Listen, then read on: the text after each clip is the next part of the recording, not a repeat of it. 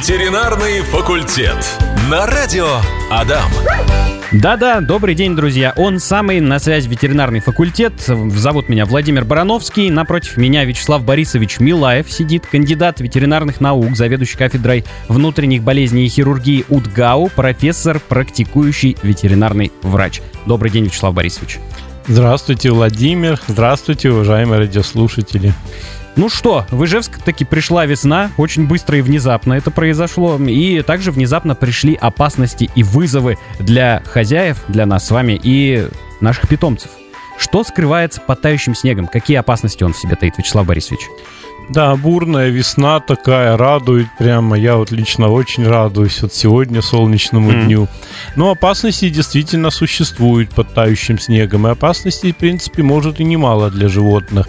Но первое, это, наверное, все-таки инфекционные заболевания нужно выделить. Потому что весной э, вытаивают фекалии, которые за зиму где-то накопились. Может быть, какой-то даже там труп мышки валялся, еще что-то. То есть инфекционные болезни как бы традиционно весной активизировались. Но это такие болезни, как чума плотоядных, парвовирусный энтерит, лептоспироз может активизироваться.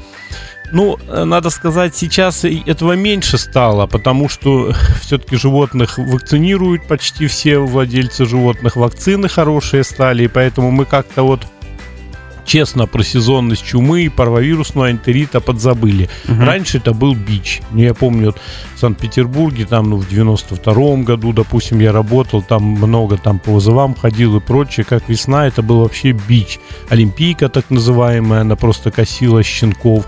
Чумы было очень много, и нервной формы, и всяких форм чумы было много. Поэтому вот проблема инфекционные заболевания. Следующее, что может вытаивать, это остатки пищевые. Это, допустим, опять тоже сгнившее мясо, может быть, тот же труп, может быть, как бы животного, которое наши собаки могут понюхать или там даже попробовать поесть. Там, не знаю, вы выбросили колбасу, может быть, с окна. Ну, вот разные пищевые продукты. Вкусно. Они пахнут, да, зачастую они привлекают внимание своим запахом.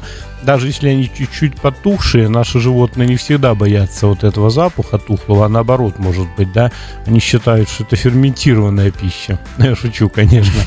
Вот. А, конечно, этим можно отравиться, потому что там развиваются бактерии, тот же сальмонеллез, и, может быть, в общем-то, тяжелые токсикоинфекции.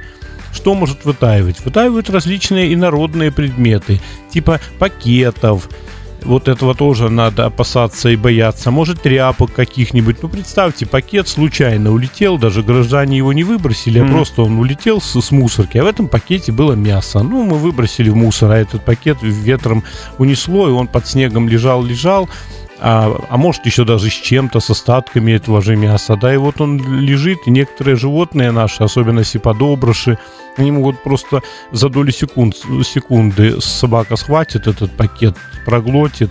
Это уже не сколько отравление, сколько э, обтурация желудочно-кишечного тракта и тоже там до операции. Сколько угодно случаев, когда я оперирую, просто достаю из кишечника пакеты или тряпки какие-нибудь или еще что-то, которые животное проглотила. Вот опасность, прям реальная опасность, за ней надо смотреть. И вот мой пес, честно сказать, тоже не исключение. Будет сильно пахнущий пакет, может и прихватить. Кстати, дня три назад думаю, что он ходит там в одно место и все mm-hmm. что-то нюхает, там копает, никогда туда не ходил, интересуется чем-то. Подхожу, смотрю, там вот эта вот упаковка желтая, ну, пенопластовая или как ее, супермаркета. Она, видимо, улетела ветром, и он там ее пытается раскапывать. Я говорю, ах ты паразит.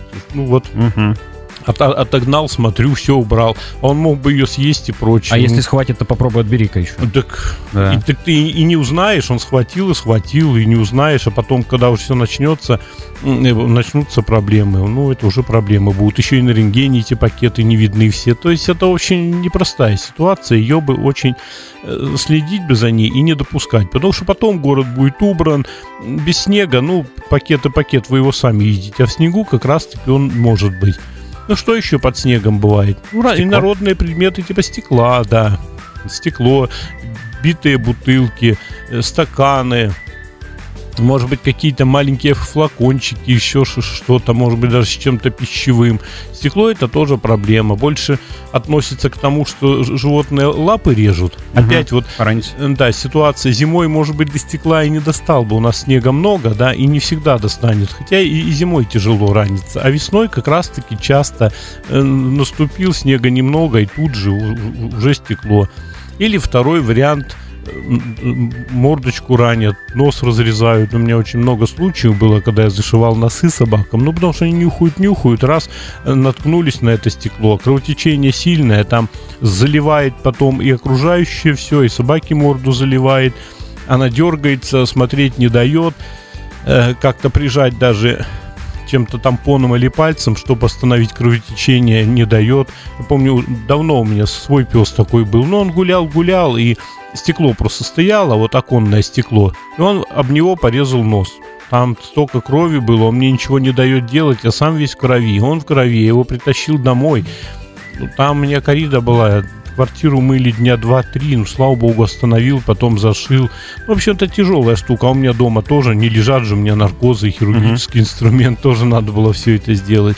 Поэтому вот какие-то инородные предметы, пробки от бутылок, это тоже опасная штука. Еще есть, знаете, э, банки из-под консервов, вот эти металлические, их же консервным ножом скрывают, у них острая крышка, тоже бывает, выбрасывают и валяется ну, на да, том снегу. Да, если, если, консер... если ножом открывали и собака лежит, ну тут она должна полезать, то есть это угу. надо время какое-то, чтобы она все это делала, это не так быстро происходит, хотя при неудачном стечении действительно один раз лизнет, порежет язык, а в языке тоже очень много сосудов кровеносных, все кровить будет.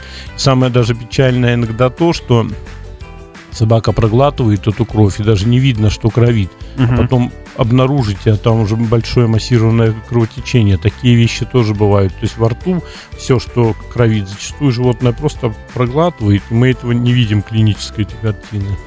Оттаившие, вкусно пахнущие отходы, Вячеслав Борисович, ну и прочая дрянь, которую наши питомцы так и норовят подобрать с земли. Как вот не позволить им подбирать вот эту всякую гадость? Да, они, к сожалению, подбирают. Почему подбирают? Ну, потому что они же охотники, да, они должны себе что-то найти, добыть, тем более в снегу подбирают, особенно подобрыши. Ну, первое, что нужно сделать, это водить на поводке, конечно. Водить на поводке и, смотреть, э, что он подбирает и прочее. Если уже совсем, а бывают такие специалисты, что и на поводке успевают подобрать или могут, может быть, даже и намордник. Некоторым это действительно актуально, приучить к наморднику постепенно и водить э, в, наморднике. А так, что, как, э, как, скажем, предотвратить? Ну, сказать фу, команду фу собака должна знать фу, чтобы он все-таки бросил или не брал что-то. Вот, или оттянуть э, на поводке. Бывают такие, знаете, они потянут на поводке, э, хозяин сил нет, или хозяйка чаще всего рассказывает, там лабрадор какой-нибудь потянул, говорит, меня они сильные, он меня-то свалит, лабрадор с ног. Говорит, потянул и тут же съел. Ну вот, вот как бы такая ситуация. Поэтому специальное обучение, конечно, специальные курсы существуют, э, чтобы собака знала фу. А так просто смотреть. Если собака без поводка на выгуле, ну, она однозначно должна слушаться. Или вы примерно должны понимать, что в этом месте вот таких предметов или пищевых отходов нет. А пищевые отходы часто где бывают? Вот около какой-нибудь старой пятиэтажки, да, где там выбрасывают из окон, чтобы кошек покормить. Да возле новостроек тоже есть. Ну и после, да. возле новостроек, да, где... Ну, видите, если на асфальт-то, может, не больно люди выбрасывают, а если знают, что там уже деревья такие или газончик угу. какой-то, туда да. выбрасывают из добрых побуждений – что собачку или кошечку покормить. Вот она съест. А на самом деле все плохо. Выбрасывают еще и кости, мы, кстати, не сказали. Угу, ну, трубчатые куриные да, особенно. вот это вот тоже опасная ситуация. Поэтому тогда надо или не водить там, особенно весной хотя бы. Потом трава будет, все, там уже чуть-чуть по-другому. Солнцем все это выжарит, дезинфицирует солнце все эти отходы. А вот сейчас самое опасное, ну не водить тогда туда, где-то вдоль двора, где-то где более чистое э, как бы место. То угу. есть вот как-то так предотвратить.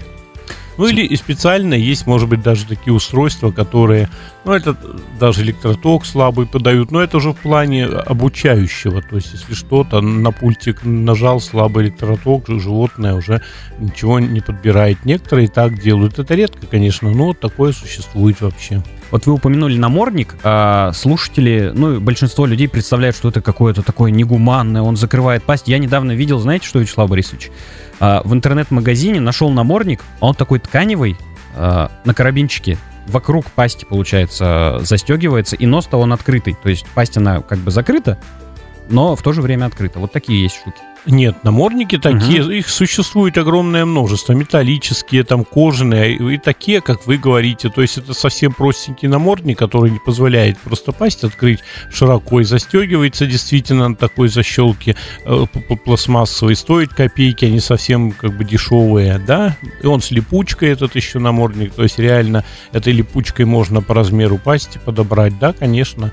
Ну, собаку надо приучать наморднику. Если она никогда с ним не ходила, вот а день собака собаки намордник, ничего не получится. То есть она будет биться до последнего, чтобы его снять.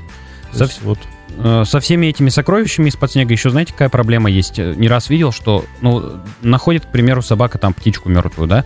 И начинает э, спиной валяться на ней. Это она запах так сбивает или что это? Это охотничья привычка какая-то, да? Ну, это отдельная тема, валяться, да, это уже отдельная тема. Ладно, птичка.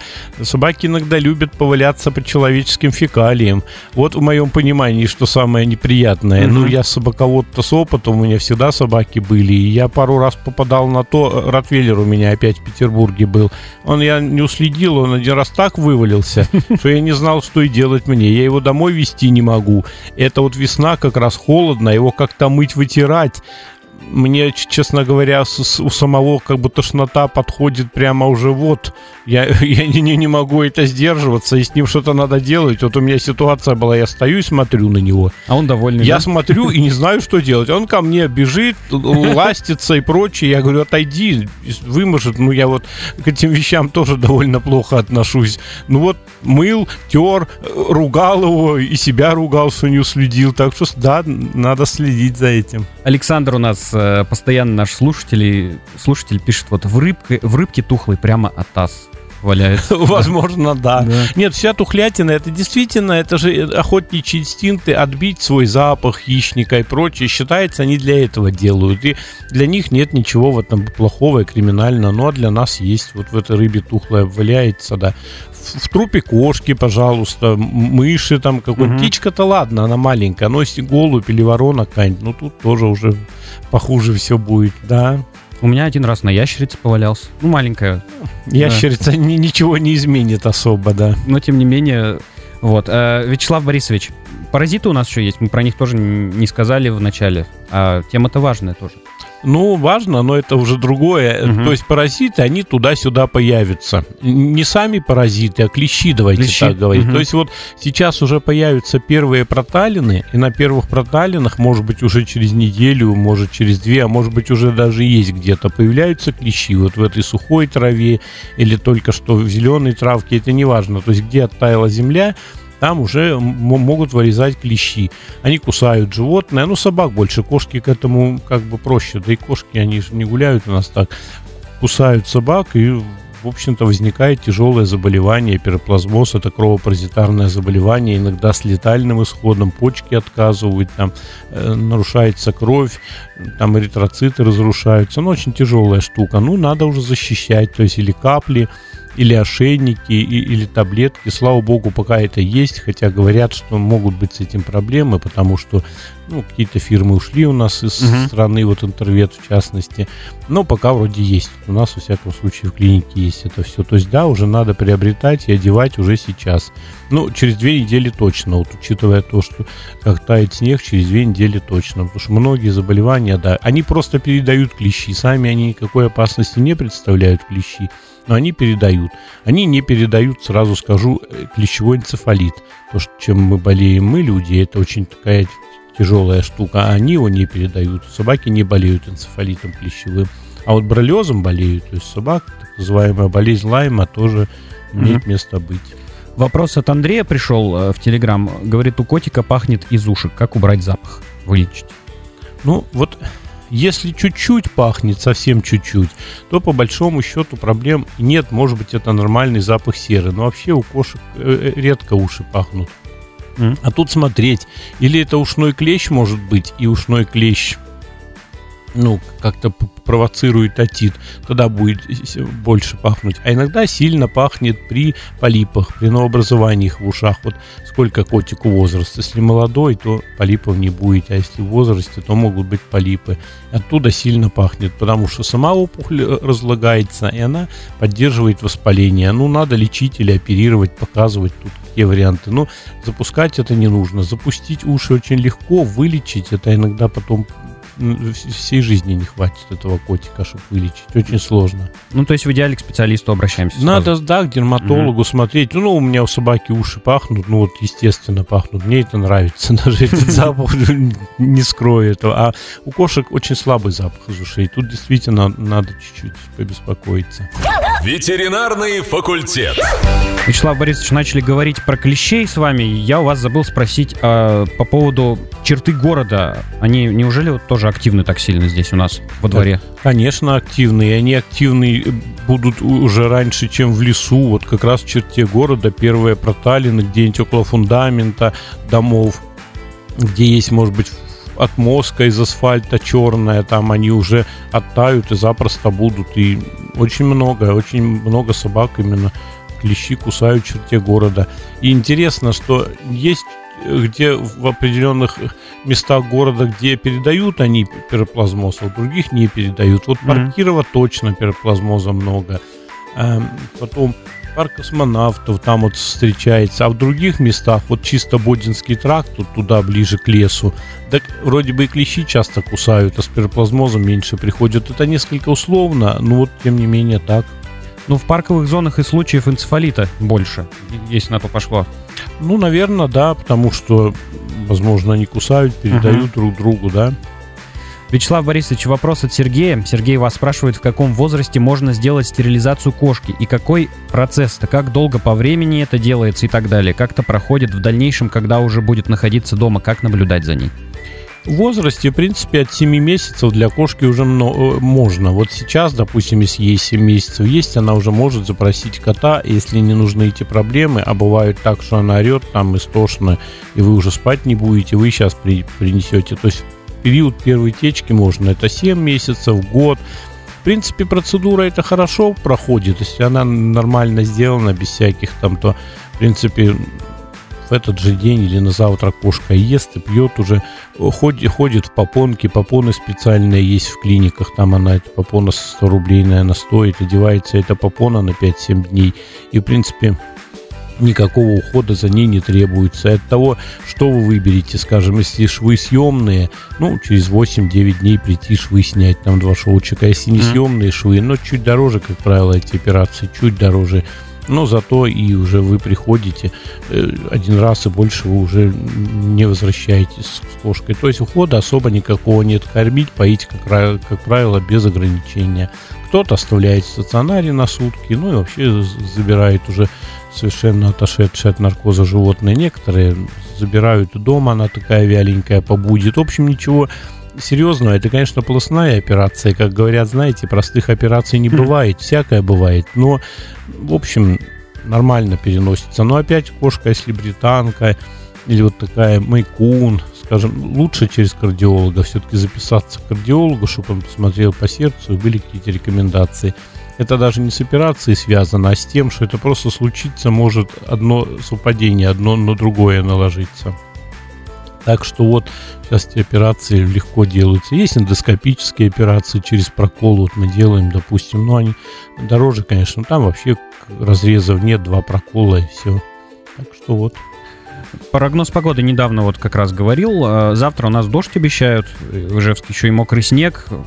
Несмотря на то, что вроде как потеплее становится, все равно еще ветер достаточно холодный дует. И вот Холодный дождь, сырость в купе с холодным ветром, это опасно для нас, для наших животных, или мы в любую погоду идем гулять? Так идем мы, конечно, в любую погоду гулять, куда деваться. Ну, наверное, когда льет дождь, не, не больно погуляешь. Вряд ли кто-то с собакой будет час ходить. Наверное, скорее всего, свои дела сделать, да и угу. домой, потому что намокнет, потом, ну, сушить и прочее. В чем опасность? Во-первых, шерсть надо хорошо высушивать. После дождя, после дождя такое иногда надо посмотреть, чтобы внутри шерсть была сухая. Может, тряпкой даже вытереть чуть-чуть или как-то. Потому что некоторые собаки много, долго не сохнут. Проблема может быть экзема какая-нибудь. Это больше летом проблема, чем вот весной. Ну, может быть. Представьте, один раз, два раза, три раза сходили в дождь, а потом все это намокло, вы заметите тогда, когда уже проблема будет, когда будет экзема. Ну, грязь, ну, грязь, что она убирается обычно, ну, живота вытирают, как правило. То есть, ну, вот, и что еще? Если собаку долго оставлять после дождя, где-то у, у магазина привязали, uh-huh. а сами в магазин пошли, и там полчаса, 40 минут ходим на ветру и с дождем, ну, реально и простудить даже собаку. Ну, такую, как юкширского терьера, там, ну, таких маленьких, таких вообще легко простудить. Может быть, ходим, потом на руки взяли, ветер дует, собака сидит, ну, как правило, они, конечно, в комбинезончиках ходят, такие собаки. Ну, иногда могут быть проблемы, да. Если в уши вода натечет, это крайне редко, конечно. Ну, в общем, может и отит быть и прочее. А после прогулок нужно мыться? Ну, если грязные, а как не мыться? Там куда денешься? Там некоторые собаки столько грязи принесут, там без этого и никак. Кто-то не очень приносит. Я иногда мою своему живот, допустим, иногда просто тряпкой вытру. Да это еще от собаки зависит. Некоторые собаки, знаете, у них такая погодка, они, э, походка, они на себе всю грязь mm-hmm. на живот соберут задними конечностями, а некоторые ничего. Ну, мыть обычной водой. Или со средствами специальными. Есть шампуни вот для ежедневного ухода лапы мыть, допустим, их сейчас куча шампуней. Можно такие. А всю собаку прям шампунями каждый день мыть я не советую, потому что, ну, нарушим кожный состав кожного сала, микрофлору кожную нарушим, еще хуже будет. А водой-то куда деваться, конечно, вытирать или мыть, мойте, пожалуйста, ничего плохого не будет. Ну, к примеру, вот у нас в Ижевске после дождя, э, ни для кого не секрет, у нас много заводов здесь, э, в атмосферу там это все попадает, потом выливается в виде дождя. После дождя нужно мыться? Или достаточно просто а, вытираться? вы имеете в виду после дождя вот да. спину, не грязь, вот угу. эту спину. Знаете, я не считаю, что наш дождь такой же химически опасный и прочее. Но, в всяком случае, себе я голову после дождя никогда не мою. Ну, слава богу, живой живой собаку я тоже свою никогда не мыл. Я не видел проблем, не знаю таких проблем, чтобы вот после дождя, после серьезного собаки были проблемы, экзем или еще что-то. Да, у нас люди иногда, знаете, даже считают не после дождя, а вот после пруда. Вот они говорят, купалась, купалась собака, потом к нам приходят, а там экзема на 2-3 ладони, на пол спины, угу. скажем, и говорят, вот какой пруд плохой, какая у нас вода плохая. Ну не вытерли просто. Да, там, да, надо именно просушивать внутри шерсть, вот из-за чего проблема. Поэтому я не считаю, что в нашем пруду вода плохая в этом плане, и дожди, ну никакие они у нас не кислотные, и даже если что-то попадет ничего страшного никогда я не замечал. Вячеслав Борисович, мы с вами говорили еще про битое стекло, про порезы. Вот как обезопасить питомцев от этого, от такой опасности? Так, во-первых, не, не надо особо ходить по снегу там, где совсем целинный снег, может быть, поаккуратнее, потому что там и может таиться опасность.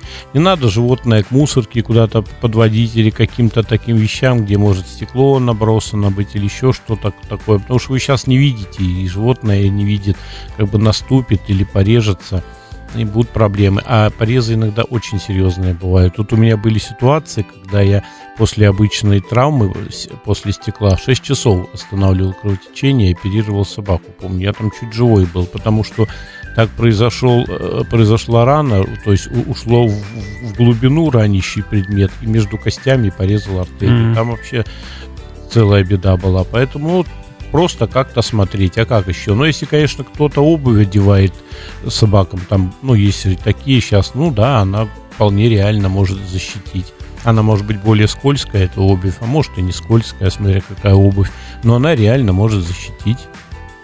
Спасибо. А, у нас весна на дворе, Вячеслав Борисович. Наверное, это хорошее время для начала вакцинации, да? Диспансеризацию, может, стоит пройти.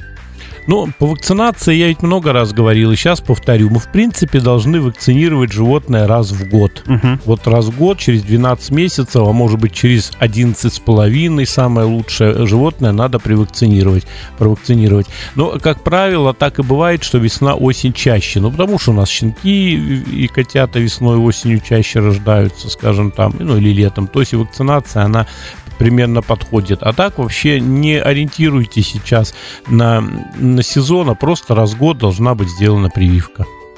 А, препараты от клещей стоит уже сейчас принимать, да? Ну, вот э, кому-то, может быть, еще недельку и повременить, если снега много. Ну, кто-то живет, может быть, в таком районе, там, дом на северной стороне или еще что-то. А кому-то уже сейчас надо, потому что эти препараты могут действовать только через две недели после их нанесения, или когда ошейник одели, или капли, неделя-две, а через неделю, представьте, уже может растаять, и клещи будут. Они сейчас самые активные, самые голодные, они нападают очень активно, и вот не убережетесь и будете жалеть. Лучше не, ну, не откладывать. Для чего откладывать? А блохи? Блохи, ну, блохи появятся они, э, когда уже будет сухая трава где-нибудь там. Или блохи круглогодично живут часто в подстилке, в подъездах, в, под, за плинтусами. То есть блохи, они очень много и в квартире живут. Поэтому тут э, с улицы особо блох не надо связывать. Осенью, да, вот осенью и жарким летом на улице много. А сейчас-то, в общем-то, наоборот, особо-то и нет после снега. А то есть, где остались зоны, где блохи были, там они и будут. Сарай какой-нибудь старый или еще что-нибудь. Поэтому блохи-то нет, несколько другое. А блохи, они не в земле, они где-то должны в тепле mm-hmm. и прочее. А клещи-то они в землю уходят. У нас скачки температуры, э, резкие перепады, качели вот эти температурные, как наши животные на них реагируют? Это вредно вообще для них? Ну, сильные скачки, то есть что такое скачок ну, температуры? плюс. Ну да, это что такое скачок? Это циклон, антициклон, да, угу. это меняется давление атмосферное. Естественно, некоторые животные у нас атмосфера зависимые, сейсмозависимые, как мы говорим, да, они могут, может влиять. Ну вот, допустим, будет дождь, вот, вот сегодня солнечно, вот у меня собаки довольно активные, все они хотят больше гулять и прочее. Завтра, если будет дождь, вот как вы сказали, ну, мой там один точно будет спать, его еще поди разбуди на прогулку, он еще как-то так подумает, потянется, а сегодня сам будил. То есть вот они э, реагируют, некоторые болезненно, у кого-то болят суставы или позвоночник – скорее всего, они и болями реагируют. Они нам это не говорят, но, скорее всего, как у людей есть какие-то боли, да, суставные, так и у них есть. А аллергия может какая-то развиваться на фоне прихода весны животных? Ну, конечно появление первого цветения у некоторых сказывается. И, в общем-то, пыль зачастую, вот сейчас быстро все растает, высохнет, и у нас дороги начнут пылить, да. А некоторые животные реагируют чисто на пыль, и появляется аллергия, да, больше становится. Зимой это, конечно, меньше. Зимой это только та аллергия, которая в квартире постоянно на животное влияет, да а летом больше. Ну и блохи. Не надо забывать, что основные аллергены для наших собак и кошек это блохи. А блохи, ну, могут чуть-чуть активироваться. Не сильно, но ну, могут. Лето больше будет. Последние дни слушатели достаточно активно нам присылали фотографии различных больших луж, которые образовались ну, повсеместно, потому что снег очень резко тает, э, если собака на улице пьет из лужи. В этом есть что-нибудь страшное? Или, ну, надо ему, пусть пьет, вот смотря какая улица. Если вот, знаете, проезжая, много машин ездит и прочее, наверное, прям бы я не давал бы пить. Да я и так стараюсь не очень давать. Но если чистая лужа, ну, наверное, попил и попил, уж не буду сильно ругаться. Чем еще опасны лужи и то, что пьет собака из лужи, это глисты. Допустим, нематоды это геогельминты, то есть они передаются собаке через кал и через землю. То есть сначала угу. больная э, собака выделяет э, ну, кал выделяется, скалом выделяются яйца. Эти яйца происходит определенное э, превращение в земле, и потом собакой другой заглатываются. А вот с лужи, конечно, э, глистов захватить легче. Это не значит, что прям это стопроцентное увеличение и прочее. Ну, собаки наши редко землю лижут или что-то, да, а вот с лужи могут подхватить, и тут как раз-таки вот нематод можно цеплять.